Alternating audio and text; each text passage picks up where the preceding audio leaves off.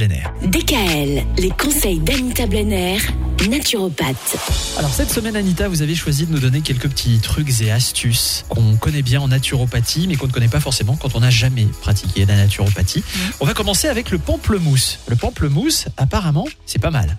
Bah, c'est pas mal, mais quand c'est pris isolément, c'est encore mieux. Il y a un danger euh, posé par le pamplemousse qui vient du fait que quand il est mélangé à certains médicaments, il bloque le fonctionnement d'une enzyme qui d'ordinaire permet l'assimilation des produits médicaux.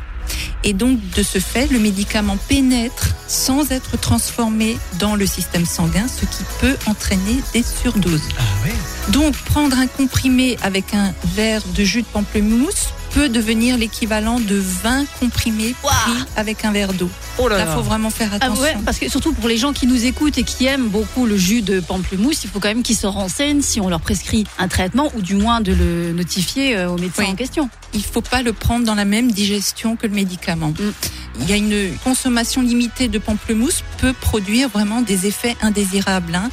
Il faut savoir que un verre de jus de pamplemousse peut notamment entraîner une hémorragie du système digestif avec certains médicaments, des troubles rénaux, des problèmes de respiration. Et puis donc, euh, faut vraiment être vigilant là-dessus.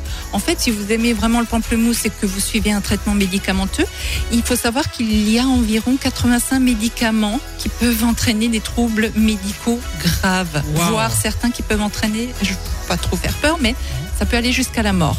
Donc euh, il faut vraiment euh, se renseigner. Parmi ces produits, il y a beaucoup d'anticancéreux, des traitements du cœur et encore des médicaments contre la schizophrénie. Alors ce chiffre, il était il y a quelques années à 17 médicaments et maintenant en 4 ans, il y en a 43 euh, qui peuvent vraiment être très très très dangereux, hein, associés au, au pamplemousse. Donc dans des digestions différentes si possible. Mais sinon, de manière générale, le pamplemousse, c'est pas à déconseiller quand même. Pas du tout, c'est même très bon. Alors si on prend pas de médicaments, c'est même recommandé. Ok. Très bien. Merci Anita. Demain, d'autres trucs et astuces. On parlera notamment des protéines végétales. DKL, retrouvez l'ensemble des conseils de DKL sur notre site internet et l'ensemble des plateformes de podcast.